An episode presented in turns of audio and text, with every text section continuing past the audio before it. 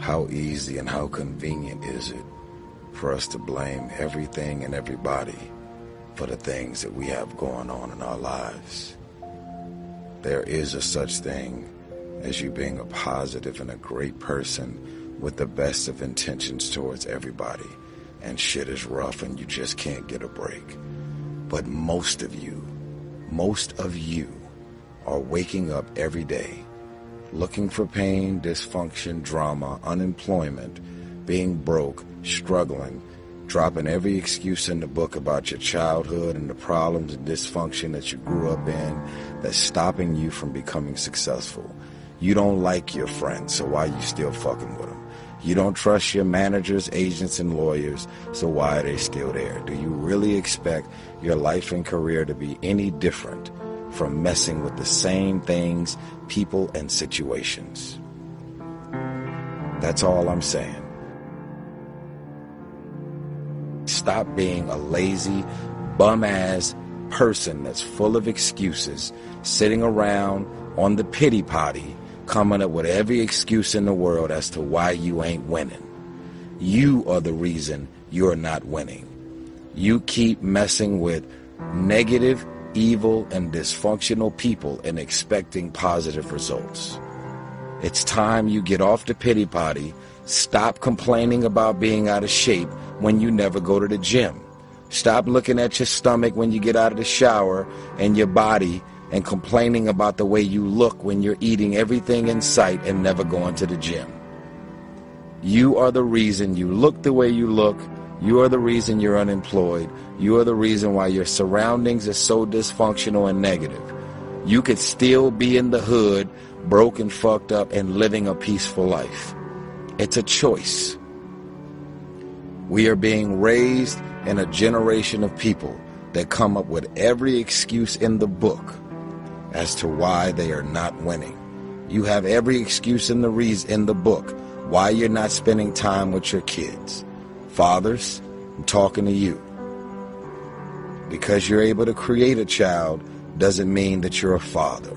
It doesn't mean that you understand the concept of fatherhood. It's time to stop coming up with excuses why five, six, seven months, and even years have went by without you seeing your child. It's wrong, and it's only the kids that are suffering in the end. Excuses sound best to the people that's making them up. You got every excuse in the world. That's why your shit ain't moving. That's why ain't nothing changed and nothing will change.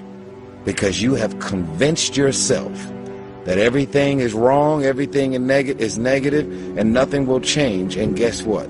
it won't change. Change your mind and it will change your life. Change, if nothing around you changes, change the things that are around you. I'm tired of it. I'm frustrated with the amount of people that are not successful because they have thought their way into a depression. You have thought your way into negativity and misery. You have thought your way into holding on to a dude or a girl that you broke up with a year or two ago and you're still sad and miserable. They didn't moved on with their life. It's all in the mind. Change your mind and it will change your life. You just have to, you just have to wake up. You just have to break that negative spirit. You have to break through all of that shit that you're carrying. I don't want to, I don't feel sorry for you. You feel sorry for yourself. That's the problem. Even when positive people are trying to give you all this good energy, you have tricked your mind to turn every positive thing that they say into something negative. Every time they say anything to try and motivate you and inspire you, you you turn every negative thought and every you turn every positive thought every positive intention, everything that they trying to to boost your spirits up, you flip it, shake it, manipulate it, and you have you are so determined to be negative and miserable. It's unbelievable.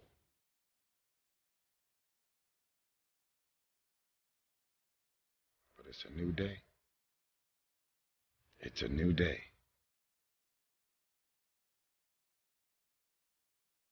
Mm. My message isn't to tear you down and contribute to your negativity. My intention is to just say, enough is enough. God isn't done with you. God is not done with you. That's why you're still here. But I actually have a problem with the fact that there are people out here that could be more successful, but you have thought your way into a depression. You have thought your way into gravitating and moving into the direction of anything and anybody that's negative. Everything about your life that you've decided that you want it for yourself is so negative, but yet you, you're expecting to produce positive results. It's not going to happen, people. The outcome of your life and your career is based on the choices that you've made. I love you. I'm asking that you get off the pity potty and stop feeling sorry for yourself. For every level, there's another devil. For every level, there's another devil. Get off the pity potty. It's your season. It's your moment. Right now.